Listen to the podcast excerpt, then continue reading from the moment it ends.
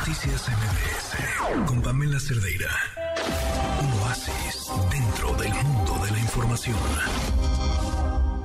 Queridísimo Adán Serret, ¿cómo estás? Muy buenas noches. Hola, Pam, ¿cómo estás? Pues muy contento de saludarte como todos los lunes aquí en este auditorio para platicar de libros.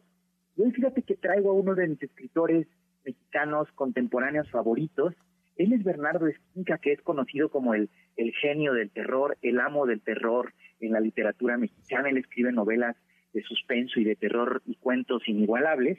Y ahora ya fíjate que esta es la quinta entrega de su serie Casa Sola, que se llama Necropolitana. Es muy importante decir que no importa si no han leído los anteriores, cada libro de, Bernardo Esquinca de su serie Casa Sola funciona por sí mismo, e incluso te haces adicto de los demás. Y eh, hay que decir, este libro Necropolitana eh, eh, tiene una, hay una serie que hicieron en, en, una de las plataformas que se llama Toda la Sangre. Sí, era lo que te iba a decir, el mismo Casasola que llevaron a la pantalla.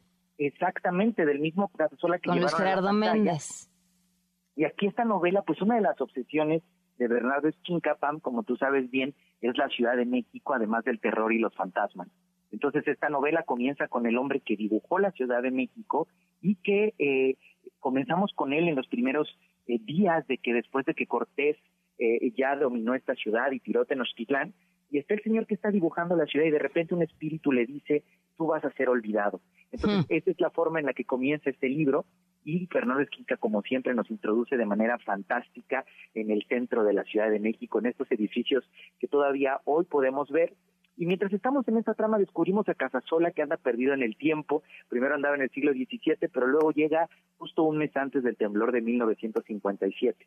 Él está allí y va a tener que resolver, como siempre, uno de sus casos. Tiene que convertirse no solo en periodista, sino también en un gran investigador que resuelva los casos. Tú sabes que los periodistas se parecen mucho a los detectives. Y pues bueno, es una novela como todas las que escribe Bernardo, deliciosas, estos para inmiscuirte en los, en los misterios, para tener unas dulces pesadillas, como le gusta decir a él.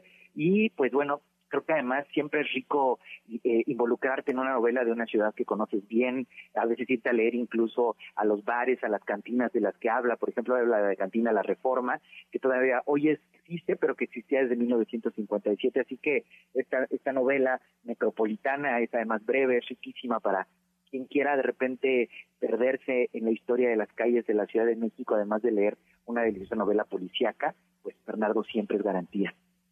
Oye, pues como siempre, gran recomendación, eh, Adán. Y en la comunidad en Telegram también estás por ahí, ahí se está súper activo, Adán, para que comenten, opinen y además mucha gente recomienda sus propios libros.